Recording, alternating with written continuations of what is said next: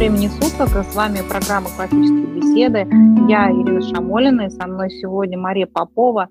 Мы будем говорить на тему «Как лишить ребенка творческого мышления». Маш, привет! Всем привет! И говорить мы будем, на самом деле, основываясь на очень замечательной книге. К сожалению, она отсутствует, переведенном на русский язык, только в англоязычном варианте она звучит, это книга Энтони Эсселен, автор. Называется она «Ten Ways to Destroy the Imagination of Your Child». То есть 10 способов разрушить воображение вашего ребенка, но мы вот решили, что по-русски более адекватно будет звучать перевод, как именно разрушить творческое мышление, потому что само слово воображение, оно носит немножко другой оттенок в русском языке. А как раз творческое начало нам более понятно, и его важность, ценность – это тема, она достаточно развита в богословии в православном, святоотеческой литературе да, то есть творца в святоотеческой литературе, то есть тема увязки образа и подобия Божия, который есть в человеке, с Творцом, да, как раз с творческим тем началом, которое тоже есть в человеке. Это такая тема, которая очень значимая. Да, это важно для христиан, это важно для нас, православных. Мы не будем сейчас подробно вглубляться в святоотеческие пояснения о том, насколько творческое э, мышление и сама по себе вот эта способность к творчеству, она важна для христиан. Кто хочет поподробнее про это почитать, поразмыслить, на портале православие.ру есть совершенно замечательная статья, которую можно найти легко в поисковике. Она называется «Образ и подобие Божие. Человек и ангелы». Это выдержка из книги архимандрита Киприана Керна восхождение к Фаворскому свету. Очень интересно так почитать это, если кто не может, так сказать, исследовать э, обширно святоотеческую литературу именно по этому вопросу. Там хорошая такая вот выжимка дана. Как-то автор э, ничего от себя не придумал, просто вот цитат подобрал. Еще можно ознакомиться тоже с этим вот аспектом в учебнике замечательном православной антропологии Вадим Леонов. Он преподаватель следственного духовного семинария это будет более развернуто. Кто хочет покороче, тот может вот статью эту прочитать. И там в том числе обсуждается аспект способности к творчеству человека и как это связано с его богоподобием нашим, что это связывает нас с нашим небесным Отцом, Соответственно, кто-то, кто хочет эту связь разрушить, известно кто, брак рода человеческого, конечно же, он направляет свои усилия в том числе на это, в том числе и с этой стороны. И нам, как родителям, очень важно и полезно, как нам кажется, знать о таких вещах. Предупрежден, это значит отчасти вооружен. Полезно нам думать об этом, размышлять о том, как мы можем противостоять уничтожению в наших детях способности к творческому мышлению и к творческому восприятию мира. Спасибо большое за ссылки. Я думаю, что многие наши слушатели воспользуются. Хочется об этой книжке сказать очень важную вещь, что эта книга никаким образом не является религиозной, катехизаторской, вообще христианской, ярко выраженной. О вере упоминания очень-очень мало, да, в одном из десяти пунктов. Mm-hmm. Все остальное – это просто совершенно банальные, очевидные вещи, которые высвечивает автор, которые подходят абсолютно всем родителям и понятно будут всем родителям, верующим и неверующим. Книга, конечно, она популярна очень среди семейников англоязычных. Mm-hmm. Люди как-то поняли, что автору удалось дать очень такой прикладной аспект, воспитания который должен присутствовать для того, чтобы не происходило с ребенком той деградации, которая навязывается массовой культурой, которая превращает человека такого потребителя, бытовое чисто существо, которое повторяет какие-то клише, прочитанные им в соцсетях, или услышанные в СМИ, совершенно вообще не понимая, где он, что он, потерявшую свою идентичность. Да, конечно, здесь не только массовая культура имеет да, значение, но к этому прикладывается большая ее часть. Хочу еще отметить, перед тем, как мы перейдем непосредственно к списку способов, вот их 10, мы про все них поговорим кратко и по существу сегодня. 10 перечислены в книге Энтони. Хочу отметить, что у нас э, был вебинар из серии «Взращиваем себе классических родителей». По этой книжке тоже подробный. Но кто не может в силу разных причин смотреть эти вебинары, те вполне могут ограничиться нашим подкастом. То есть наш подкаст, он несколько дублирует этот вебинар. Мы хотим более краткую версию дать нашего вебинара. Если у нас получится. По поводу творческого мышления есть очень такой серьезный момент, про который нам тоже говорят святые отцы, Евангелие упоминает нам об этом, о том, что мир, он устроен порядком. Он не представляет из себя какой-то однородной массы, хаоса. В творении есть порядок, есть иерархичность устройства, есть законы и правила. Поэтому очень сильным приемом у человека какое-то правильного восприятия мира, как можно менее искаженного, является путь, как лишить окружающий мир порядка, системности, представлять его как, наоборот, некоторый вот э, хаос, отсутствие иерархичности, как можно больше должно быть все перепутано в мире, все как-то неоднозначно. Чем этого больше тумана, такой неопределенности – да, напущено, тем дальше человек потихонечку начинает уходить от того, как же на самом деле Господь все устроил, и все меньше и меньше видит в творении руку Творца. Почему я сейчас говорю об этом? Потому что вы увидите во всех наших десяти способах, о которых мы поговорим сегодня, они все с разных сторон направлены в общем и целом на одно и то же, на то, чтобы с различных сторон и аспектов жизни ребенка исказить как можно сильнее, уничтожить, да, желательно уничтожить всякую систему, всякий божественный порядок, божественное установление. Неверующие люди назвали бы это нормальностью. Вот. Вы увидите сами, сейчас мы будем это разбирать, эти все способы, они обладают такой одной общей объединяющей фундаментальной чертой. Итак, мы должны сказать о том, что сейчас вот встаем на позицию автора и говорим о таком приеме от противного. В духе да. вредных советов написана Немножко. книжка. То есть, что надо делать, чтобы получить плохой результат. Как автор показывает, что плохой результат – это и будет типичный результат современного воспитания, который идет в стандартном тренде. Да, современного воспитания, современного образования, современного того, что считается в обществе правильным, широко распространенным, общепринятым. Я тоже обобщаю, конечно, общество, оно разное. Ну, э, большей части, так, да? Если объединить, это, наверное, европейский путь, европейско-американский такой западный путь развития угу. культуры и общественного строя. Который вот. транслируется Поэтому, на весь мир, да, да, очень активно. Насаждается. И которому есть сопротивление активное внутри самого этого мира. Тоже не надо думать, что он абсолютно народный, европейская англосаксонская модель, и что там нет людей, которые вообще понимают, что происходит. Там есть люди, которые понимают, что происходит, и они об этом очень здорово пишут, вот как Энтони Эсден. Ну, давай, Маш, первый способ да. у нас держать в заперти. Да, он коротко назван «держать в заперти». Что это значит? Это значит, что хорошо бы человека, маленького особенно, Вообще это первым делом для того, чтобы лишить его творческого мышления, как можно больше изолировать от природы. Дело в том, что природу ее создал не человек. Вообще-то это творение Божие. Даже в нашем падшем состоянии, как известно, природа тоже изменилась да, после грехопадения. В районе была другой, после грехопадения она стала другой. Она тоже страдает немножко, да, она изменилась. Но, тем не менее, она сохранила на себе эту печать Творца, природа служит создателю своему.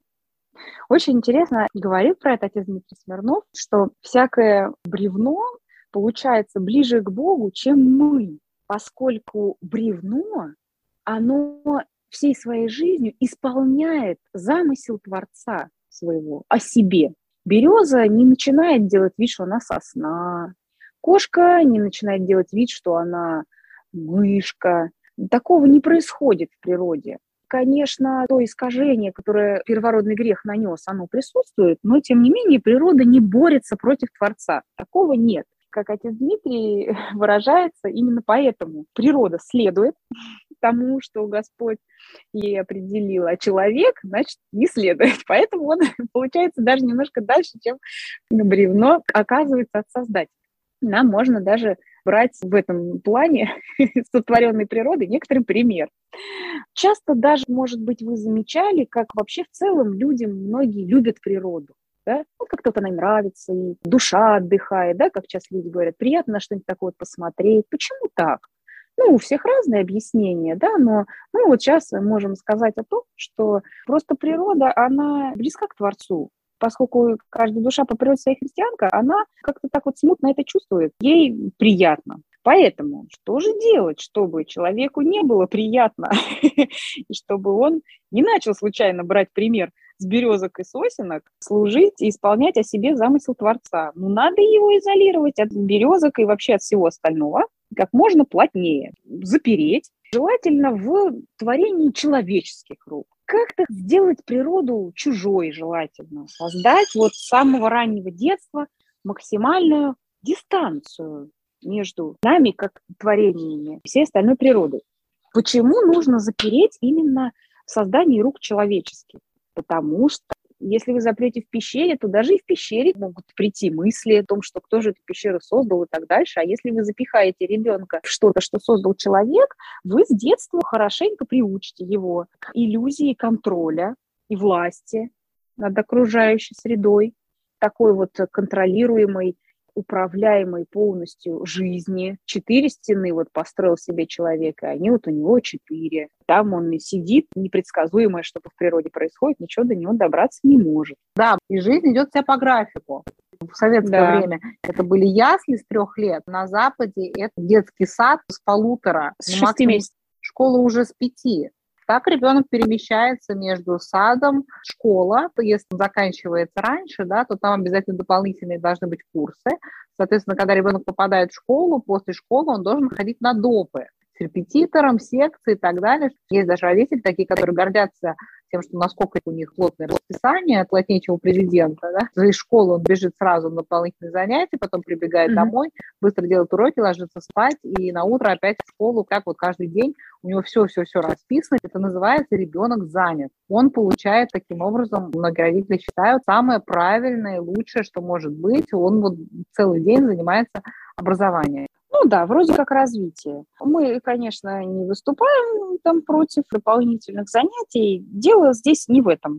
А здесь именно в том, мы обсуждаем первый способ держать в заперти. Ребенок все время находится таким образом Чтобы не было прямого взаимодействия с природой. Таким mm-hmm. образом и осуществляется эта изоляция. Потому что ребенок все время mm-hmm. находится в каких-то организованных помещениях каких-то mm-hmm. институтах. Помещение, да. У нас была замечательная картинка на вебинаре со звездным небом. И можно задуматься о том, как часто наши дети видят э, звездное небо. Кант, например, считал, что Это вообще очень важно, видеть звездное небо. И не только он так считал, да. Известная его фраза есть про звездное небо над головой. Как часто наши дети видят природу в таком виде, настоящем, насколько плотно они взаимодействуют, или она для них просто чужая, враждебная среда, там, с какой-то грязью и кусачими насекомыми. Понимаете? Это серьезный момент цель этого пункта, этого способа, чтобы ребенок с неприязнью относился ко всей этой природе, насколько это возможно, или с равнодушием, побаивался ее даже, да, и стремился все время от нее куда-то скрыться, убежать и закрыться, чтобы она, в общем, как-то до него, эта природа, никак не дотянулась. Сделаю небольшое отступление со звездочкой.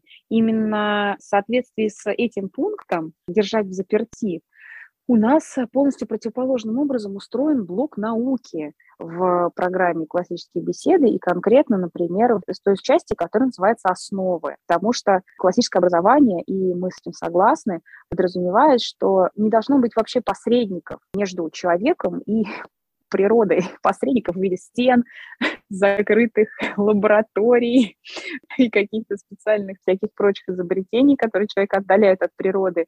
Не должно быть вот этой вот пропасти между изучением, каким-то познанием природы и ребенком. Ну, конечно, это должно быть все приемлемо с точки зрения безопасности элементарной, но вот э, тем не менее блок науки вот очень сообразуется именно с вот этим принципом, чтобы ребенок учился творчески, системно воспринимать и изучать природу в всяких различных ее проявлениях. То есть этот способ, он очень такой действенный. Надо ребенка изгнать от природы, и заключить его творение рук человеческих. Второй способ называется, коротко назвать его так, не давать занимать себя самостоятельно. Почему так? Ага, перекликается да. с чем мы только что сейчас говорили. Вытекает второй из первого, что если ребенок угу. все время изолирован, находится все время в зарегулированной системе, то, соответственно, он себя самостоятельно внутри и не занимает. Да, это очень перекликается. Как говорит уважаемый автор Энтони об этом, дети слишком глупые и опасны, чтобы играть самим. Понимаете? Они слишком маленькие, и так они ничего не понимают. Они все испортят, сломают, себя повредят. Поэтому ребенку нужны только исключительно кружки, секции и тому подобное под полным контролем и управлением взрослых правильных людей. Конечно же, нельзя давать детям играть на улице одним, тем более с другими детьми. И уж, конечно же, возмутительной грязью, камнями и палками, котятами и щенками, и вообще чем угодно другим. Потому что это такие безобразия разрешать нельзя. Только нужен очень строгий регламент и времени, и взаимодействий детей со всем, включая друг друга, чтобы дети сами никогда не решали никаких задач. Все должно быть уже обеспечено, все должно быть решено уже взрослыми специалистами. Что, как, куда, кто, как играть, с чем не будет, куда не ходи, куда ходи. Ребенок только должен наследовать четким инструкциям самому, не принимая никаких решений. От себя добавлю уже, так сказать, комментарию автора, что это больше всего похоже на экспериментальную установку какой-нибудь поведенческой лаборатории «Хомяк в лабиринте». Ему предоставлены дорожки, по которым он может ходить, корм, который он может взять, и все. Больше ему не предоставляется ничего. Этому хомяку и все, конечно, чистенько, стерильненько, чтобы никаких решений ему принимать не пришлось. Зачем это нужно? Представьте себе, себе, как ребенку решать задачи, построить что-нибудь из кучи грязи и палок, или как ему поиграть с другими детьми на улице. Вышибалы, такую же опасную игру ужасную. Если мы с вами фиксируемся на этой мысли и подумаем о том, сколько нужно человеку решить задач маленькому человеку, чтобы это сделать. Совершенно неизбежно при такой постановке ситуации ему нужно будет очень много думать о том, как что произвести. Если это стройка, ему нужно будет там спланировать, строить по ходу, улучшать, смотреть, соответствует ли его кучка грязи, с которой он там строит какую-нибудь крепость, там, его ожиданиям, как-то ее укреплять и так далее.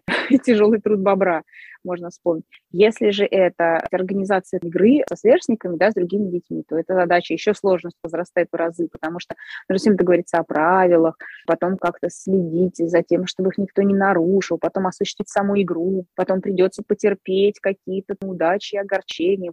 Когда человек преодолевает все это, его личность, она неизменно развивается, да, он принимает взвешенные решения, ответственность получает за эти решения. Стремительно творческий потенциал раскрывается ребенка в таких ситуациях. Поэтому очень важно ребенка таких ситуаций лишить. Поэтому и называется этот второй способ не давать занимать себя самостоятельно.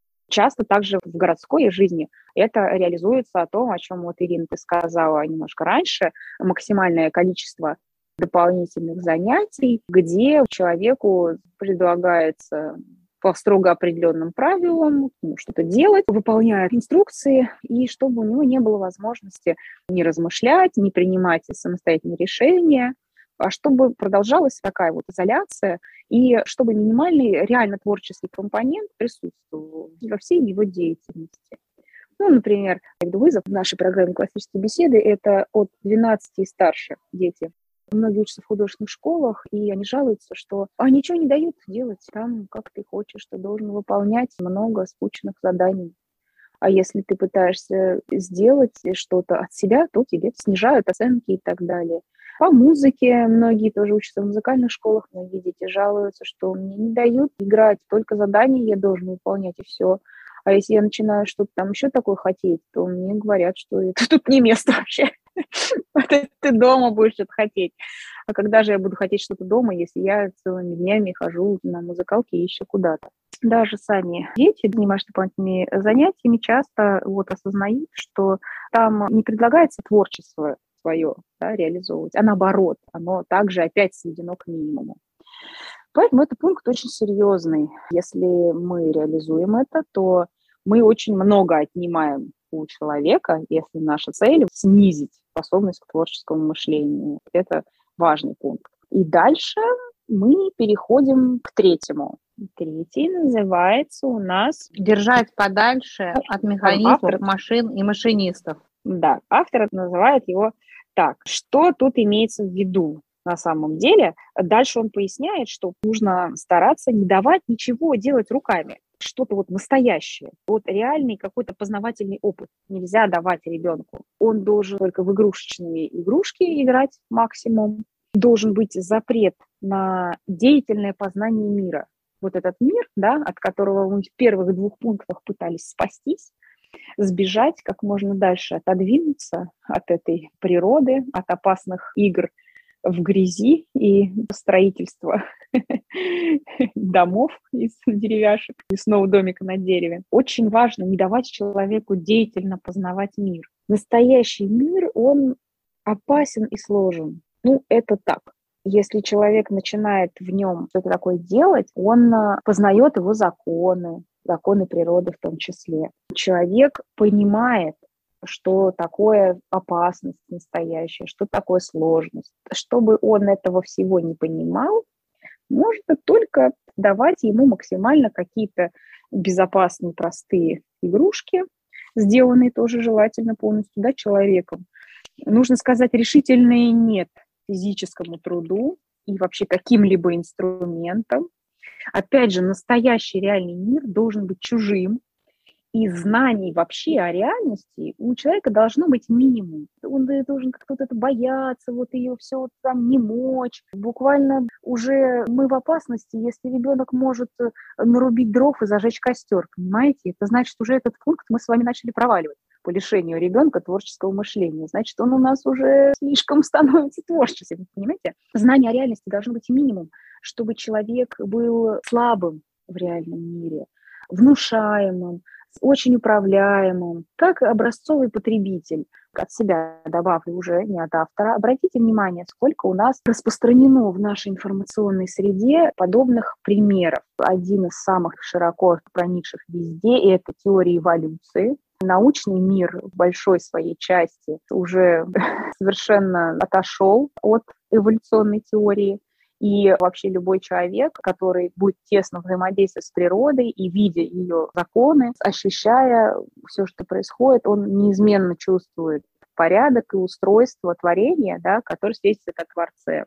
А человек, который этого не делает и не чувствует, ему можно любые байки о природе рассказать, о том, что береза создалась в результате эволюции. Ну, сама по себе создалась, понимаете? А он и поверит, если он ее там видел когда-то издалека три раза в жизни, и она показалась ему злой и враждебный. Можно сказать, что планета Земля сама по себе вот создалась. Если ты не видел звездного неба никогда, только в кино, то ты поверишь любой байке, что оно, ну, как-то там само вот это что-то взорвалось, там разлетелось, миллиард лет куда-то летело, и, в общем, вот все так. Понимаете? Из таких мифов, вот широко распространенных вот в этом слабом и изолированном от реальности обществе, их множество на самом деле. Помимо теории эволюции есть парниковый эффект, фраза вот эта распространена тоже, что его надо бояться, потому что он якобы есть, и от него погибает планета. Хотя, если человек бы немножечко знал про это, про круговорот веществ и энергии, или сам бы вот видел вещи, как вода испаряется, куда она потом девается, что ты изучил бы про углерод, например, в природе, да, ну, немножечко просто вот пощупал бы что-то своими руками, то все тут же выяснилось бы, понимаете, что такое на самом деле парниковый эффект, как вообще происходит работа атмосферы нашей планете.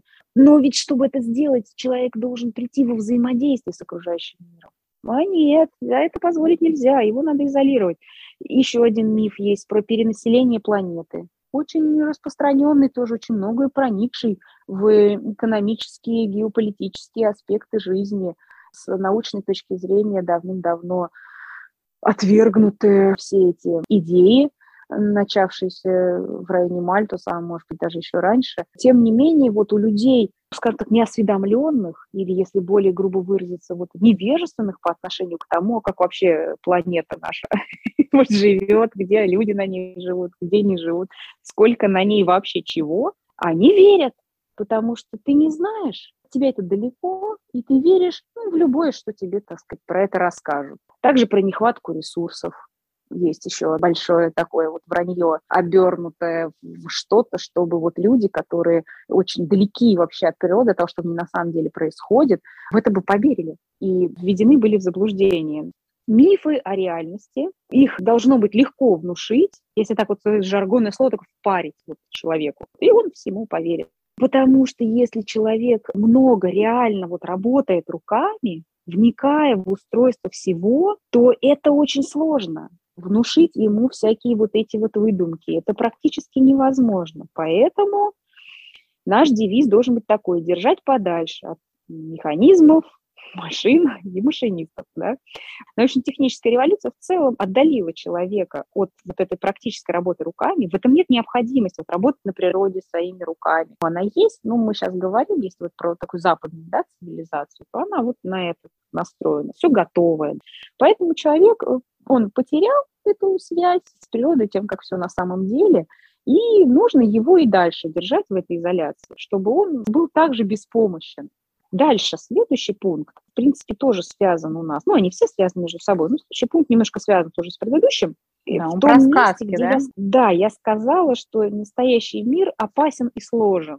И отсюда связан с нами этот четвертый пункт, называется у нас рафинировать просто сказки. сказки то есть а. убрать оттуда все, что может быть опасным провести адаптацию.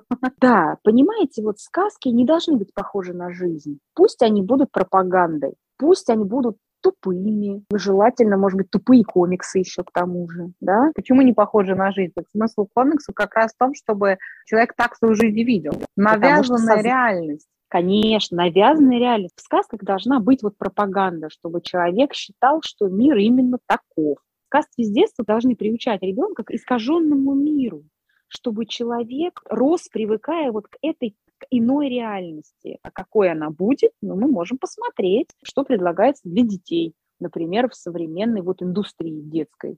Вы видели? Вот я вот видела, издалека я стараюсь смотреть, их можно быстрее пробегать мимо. Очень мало чего хорошего могла бы я сказать об этом.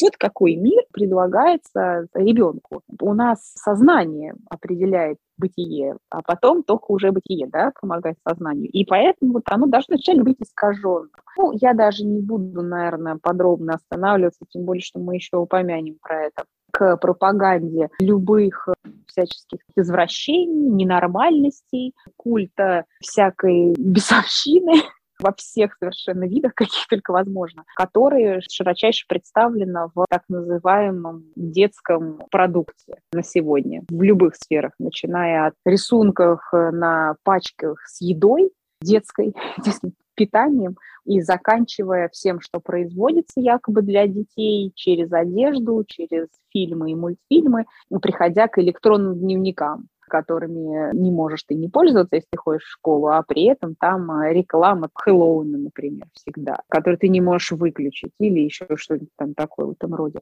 Если так вот вы подумаете, посмотрите просто содержание какой-то нормальности детской индустрии детских товаров, если мы с вами как следует присмотримся вокруг себя и сравним, то мы увидим, что за мир предлагается нашим детям через сказки, чтобы он стал для них реальностью, которую они будут творить и в которой они будут жить. Это важный способ. Если дети выучат что-нибудь хорошее, наши дети с детства, то они вырастут с какими-то хорошими желаниями еще потом, чего доброго, с какими-нибудь мечтами правильными. Вот такого разрешить нельзя. Конечно же, нужно нам стараться их от этого избавить. Хорошо, про сказки, я думаю, что подробно можно больше не говорить. Да, следующий пункт у нас связан с отечеством, да, с родиной, с патриотизмом. Это uh-huh. такая тема сейчас вот как раз она особенно актуальная, как мы можем наблюдать, очень большая часть творческой интеллигенции это понятие не приемлет, вообще вкладывает в него что-то очень своеобразное, Тут такое расхожее мнение, моя родина там, где мне комфортно жить, в бытовом смысле. Очень ярко это иллюстрирует этот пункт, да, о чем идет речь. У человека не должно быть чувства, понятия родины, какой-то привязанности. Он должен выбирать свое место жительства и руководствоваться исключительно интересами собственного комфорта и бытовыми соображениями. То есть такое понятие, как патриотизм, оно должно ну, просто быть выкинуто на помойку, высмеяно, чтобы оно не мешало человеку. Даже не было там никаких терзаний, когда он э, перемещается там по миру, да, из одной точки в другую. То есть воспитание космополита, наверное, другими словами можно сказать. Да, желательно не просто забыть, конечно, патриотизм, но высмеять. Понимаете? Зачем нам это? Вот все, что выходит за пределы моей вот личности, а что это такое, да, личности человека? Что ближайшее? Это мои родственники, мои предки, моя история какая-то, родная история. Значит, все это с детства должно быть совершенно несерьезно, не свергнуто в какое-то самое дальнее место, и в лучшем случае должно быть достойно осмеяния. Что более ценно, чем жизнь? За что ее можно отдать, пожертвовать своей жизнью? Православные и христиане вообще мы знаем все ответ на этот вопрос. Очень много что гораздо более ценно, чем жизнь человеческая. Это вера, отечество. Мы все знаем из Евангелия слова про други своя и про то, что можно отдать свою жизнь за жизнь другого человека. Нужно человека отучить от этого с самого раннего детства. Необходимо совершенно презирать все, что дороже тебя самого. Родина в этом смысле, она близко очень к человеку, да, и вот это вот чувство. Помните, даже песня такая была, с чего начинается Родина? А она вот со всего, она буквально вот рядом начинает, она окружает ребенка, да, начиная картиной в букваре, вот, и с мамы, и со своих друзей, с которыми нельзя и ребенку играть, со своего двора, в который нельзя выходить. Это необходимо все отвергнуть, это нужно все презирать, все, что было до меня, обесценить это нужно. Необходимо сместить фокус только на личность человека. Вот моя жизнь – это самое ценное в мире. Вот как нужно сделать. Кто не узнал их в этой бумажке, обертке, в этой блестящей, это есть гуманистические идеалы. Нужно презирать прошлое, презрение к прошлому, оно автоматически влечет за собой отрицание связи с предками, ценности какой-то этой связи. Ну, там что-то кто был, какие-то предки не было, да какая мне разница. Нужно вот все только для себя. Совершенно необходимо для того, чтобы в человеке уничтожать творческое мышление, потому что если человек будет считать, что есть что-то более ценное, чем он сам, тогда он будет чувствовать и хорошие ощущения к родине. Чего доброго начнет еще думать, что есть что-то такое вот в жизни очень важное, гораздо важнее, чем он. Ну, нам нельзя этого допустить. Если мы задались целью убить в человеке богоподобие и вообще какую-то нормальность и хорошесть, конечно, нам надо постараться этого избежать презрение к патриотизму и отрицание, так сказать, вот настоящей своей родины и твоего смысла на своей родине, и твоего вот какого-то вот рода, и что ты — ты часть чего-то большего, это совершенно необходимо. И отсюда, из нашего пятого способа, очень близко следует шестой, который называется «обесценить героизм жертвы». Ну и, кстати, вообще все добродетели до кучи. Конечно же, героизм и жертвенность обесценивать очень принципиально важно. Очень хорошо обесценивание происходит с помощью высмеивания. Все нужно покрыть таким, знаете, цинизмом и презрением. Высмеивание, вот оно хорошо подходит. Э, вот такая вот злобная ирония в лучшем случае. Неким выставлять вот позором нужно старших, мужчин, все военное вообще потому что кто у нас герой и какая у нас жертва. Все время думается, это когда вот война, да, на войне бывают герои. И когда происходят какие-то вот такие вот события, да, связанные с агрессией между людьми, конфликты или еще что-то такое, то вот героизм начинает ярко проявляться. Поэтому, конечно, все военное нужно сделать совершенно отвратительным. Объявить это и показывать всегда нужно это плохим, варварским, грубым, неправильным, пещерным. Конечно, если уж человек опускаться должен до какой-то там вот чего-то там военного, то это можно только за деньги защищать, условно говоря, свою страну, ну, если только за большие деньги, как грязная работа, да, на которую ты соглашаешься. Герои, в том числе какие-то вот военные герои, ну и вообще все вот герои, которые жертвуют собой ради чего-то, ну, они все глупцы, просто дурачье, ничего люди не смыслящие, которые только и могут что тупо бегать в комиксах или каких-нибудь мультфильмах изображены. Добродетели должны быть видно, что это совершенно нелепо и абсолютно неконкурентно способны. Вообще провально. Если ты хороший, то ты просто последний на лестнице эволюции, так сказать, и катишься все дальше и дальше вниз. То есть хуже тебя вообще нет никого, только еще какие-то там больные, инвалиды, и вот герои, и вот отсюда туда же. Мальчикам при этом, конечно же, нельзя играть в войну и вообще с оружием. То есть нужно говорить всегда, что это вообще для тупых и для каких-то дураков, и умные люди вообще так не делают. Нужно стараться делать так. Это очень поможет нам обесценить героизм и жертвенность, и вот особенно вот военный какой-то, да, героизм и, и военная жертвенность. Ну, какой героизм и жертвенность? Зачем нужны эти героизм и жертвенность, когда самое главное – это просто мой быт? Ради mm-hmm. чего? Мой комфорт. К чему это все? Мое потребление. Это все просто развеять вот эти иллюзии. Я за что-то должен что-то там жертвовать. В какой стати, если своя рубашка ближе к телу, и вот э, вообще это самое важное и есть. Да, нельзя, нельзя. Нельзя, конечно, жертвовать ничем, если только за что-то еще более ценное для себя.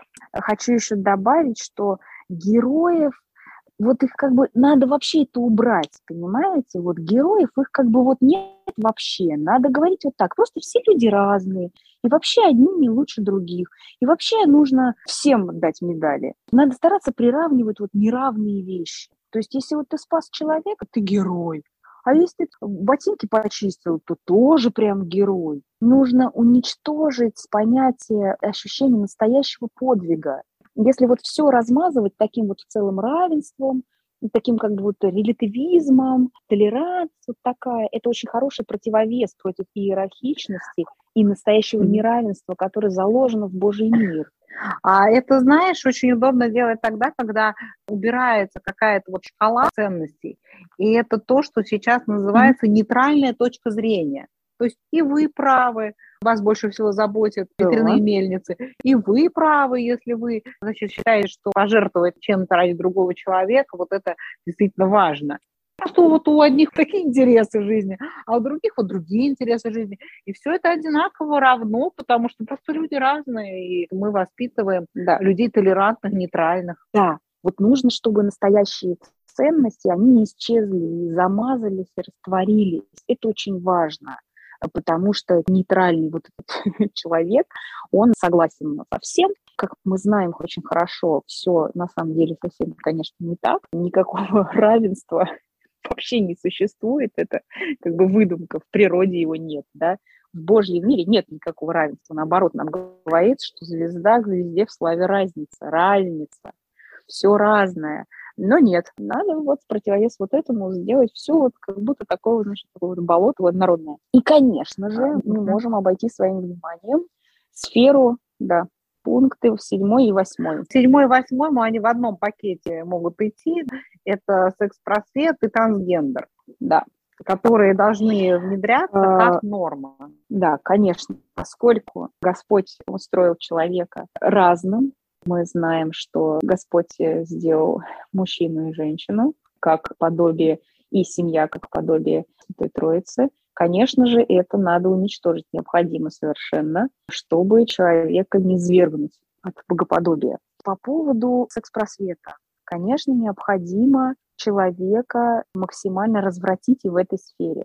Маша, это называется просвещение. От природы. Это, это у них да, называется просвещение, да. просветить. Это же Нужно просвет, ну, да. просвещение. Mm-hmm. Это такое просвещение. Э, да, и чем раньше, конечно же, тем лучше. Как это сделать? Очень просто. Необходима десакрализация тайны отношений между мужчиной и женщиной. Маш, можно просто пойти на сайт ЮНЕСКО и замечательно там ознакомиться по пунктам, что надо делать. Там все расписано. А, да. Прям с четырех лет там подробнейшая инструкция, как с этим вопросом быть. Да, принцип такой. Значит, нужно уничтожить всю эту тайну отношений. Она есть, она установлена создателем, откуда это должен не мы с тобой придумали, да, это нам говорится прямым текстом, что тайна сия велика есть, велика даже, а не просто. Что нужно сделать? Нужно это испортить.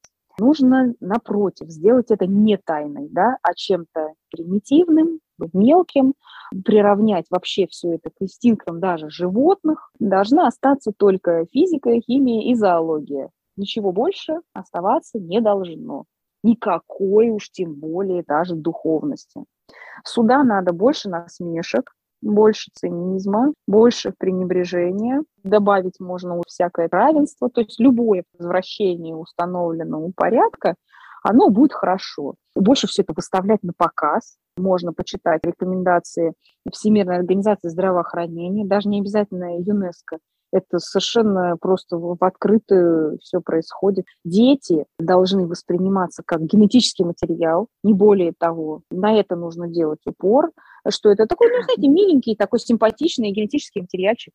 Поэтому нужно, чтобы тоже люди шире знали о всяких суррогатном материнстве, о ЭКО, вот об да. этих всех технологиях, чтобы это Аборты, конечно, необходимо потому что плохой генетический материал, его надо вычищать, а хороший оставлять, и вот это нормально. Все это мы с вами можем видеть, наблюдать в культуре и обществе, даже здравоохранении, то, что транслируется на официальном уровне всяких организаций и правительств, так сказать, западных и американских.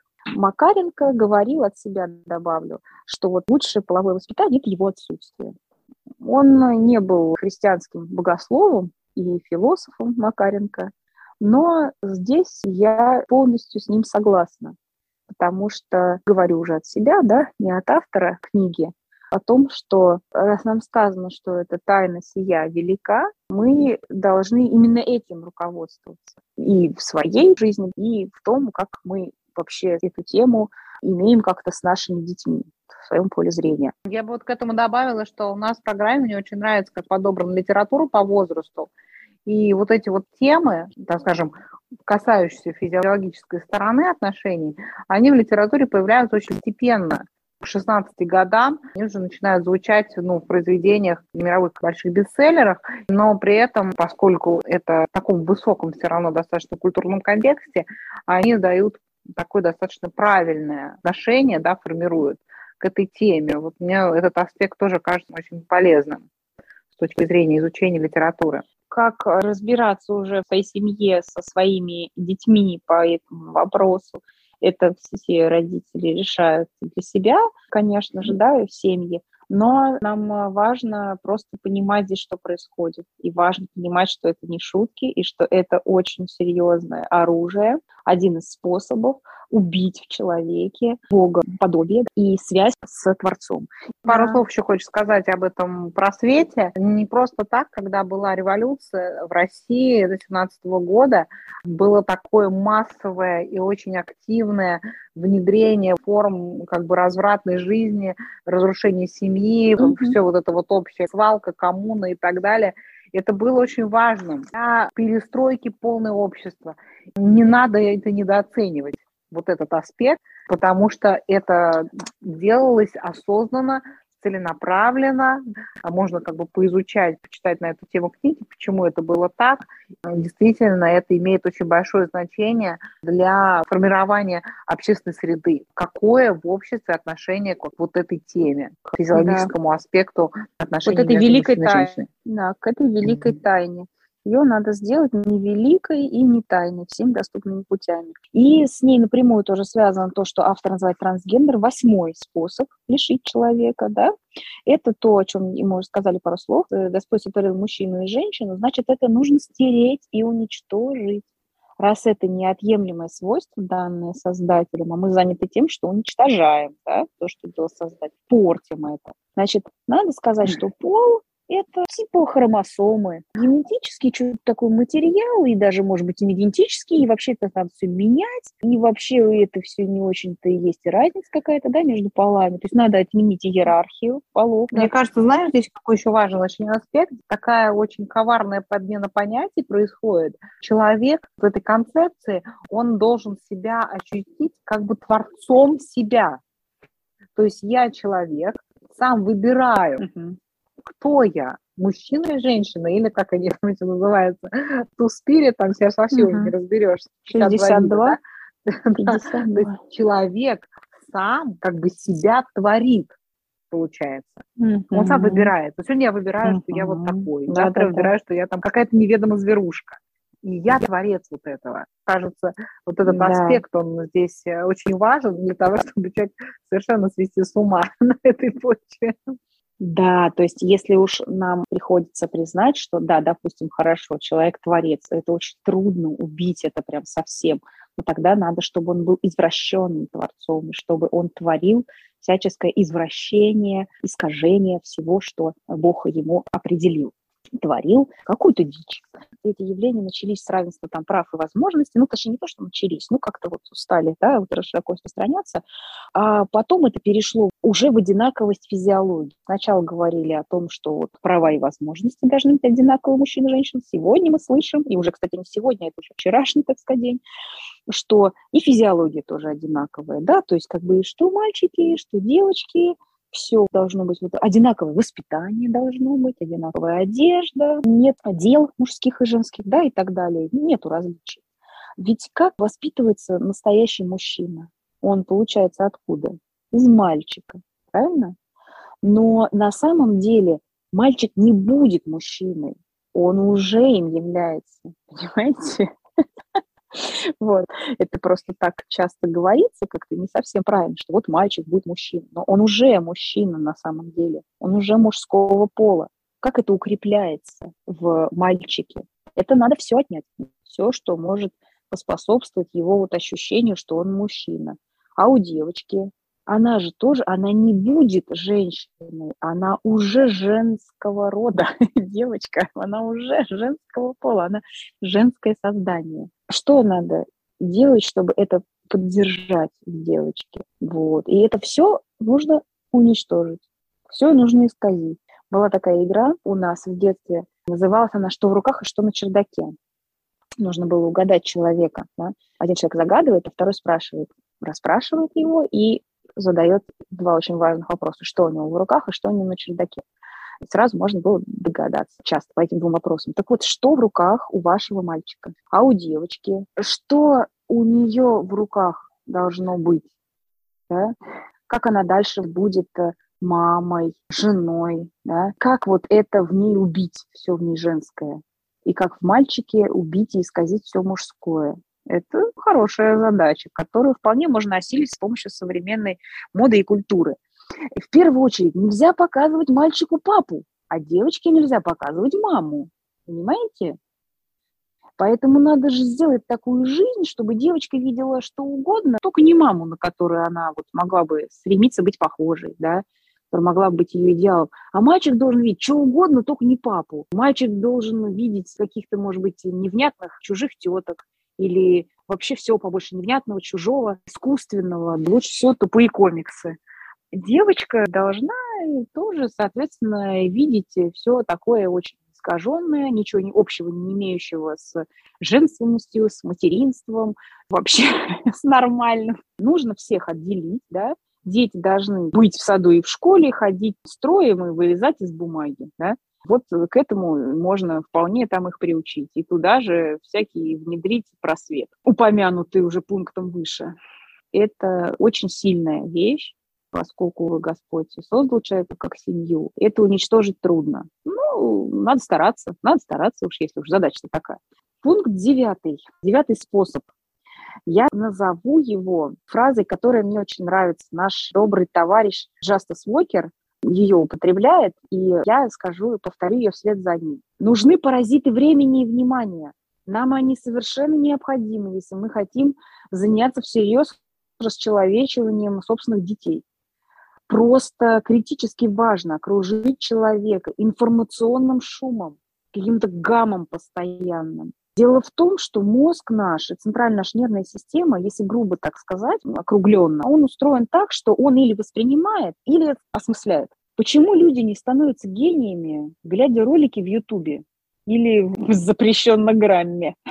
Да потому что, когда мозг воспринимает, он не анализирует, не происходит синтетической деятельности, не происходит умозаключений. Мозг занят восприятием и первичной обработкой сигналов от наших анализаторов. То есть человек не думает по-настоящему.